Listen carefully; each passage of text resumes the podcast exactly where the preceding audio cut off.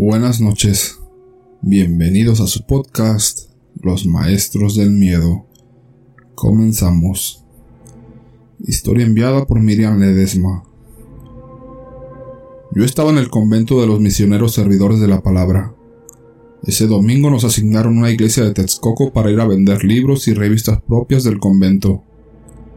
Junto con una hermana de nombre Sandra, llegamos muy temprano a la iglesia ya que nos iban repartiendo en un auto y nuestra iglesia era una de las primeras. Eran como las seis de la mañana, y la misa comenzaría hasta las siete. El padre nos hizo pasar a un largo corredor, y nos dijo que ahí podíamos esperar, para no estar solas afuera de la iglesia. Era diciembre y hacía mucho frío, así que entramos a esperar en el corredor. Tomamos asiento, y para no desperdiciar el tiempo, decidimos rezar el rosario. De pronto, Empezamos a escuchar salmos pero en un tono gregoriano. Bueno, pensamos que sería algún cassette que el padre pondría, también para hacer sus oraciones de la mañana. Después de eso continuamos nosotras con nuestro rosario. Terminamos de rezar y seguíamos esperando a que dieran las 7 de la mañana, para instalarnos con nuestras revistas y libros. De pronto, escuchamos como un quejido que provenía de la pared, parecido más a un lamento. Nos quedamos calladas y ya no escuchamos nada. Pensamos que había muchas personas en el corredor y que se escuchaba el eco de la gente de la calle. Terminaron las misas de la mañana y faltaban las de la tarde. Así que regresamos al corredor para descansar un poco y comer algo. Pasó por lo menos una hora en nuestra comida y la plática. La hermana Sandra me dijo que dormiría un momento y nos quedamos en silencio. De repente volvimos a escuchar que alguien hablaba dentro de la pared. Se escuchaba un murmullo y muchas voces contestando ese murmullo. Lo sorprendente es que parecía que estaban rezando en latín.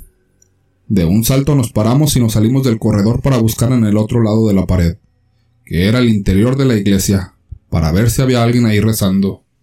Pero nos llevamos una gran sorpresa. En la iglesia no se encontraba ni un alma, por lo menos viva no. Nos regresamos al corredor y era más intenso el murmullo hasta que claramente se empezaron a escuchar esas voces.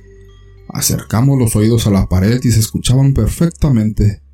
Eran voces de hombres, que cantaban salmos en tono gregoriano y en latín. La verdad estábamos infartadas del miedo, pero también de una profunda tristeza, ya que esos cantos y rezos se escuchaban como que eran con dolor. Sin saber qué era lo que nos animó, empezamos a pedir por el alma de las benditas ánimas del purgatorio y rezo tras rezo, dales el descanso eterno, hasta que las voces se detuvieron. De repente, de una espeluznante niebla y bruma al fondo del pasillo, vimos salir un monje vestido con su hábito café y con capucha.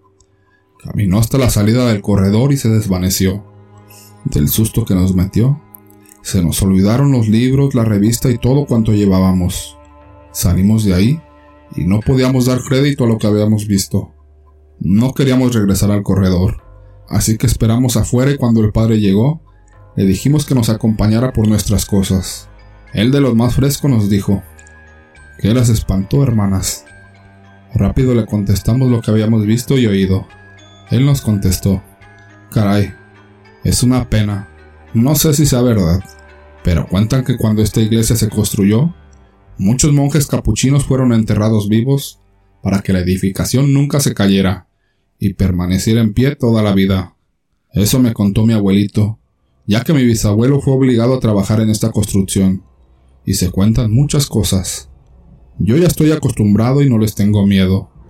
Desde entonces, cada que nos toca ir a esa iglesia, ya sea a nosotras o a otras hermanas, rezamos por el descanso de aquellos monjes que permanecen de pie en esas paredes custodiando la edificación.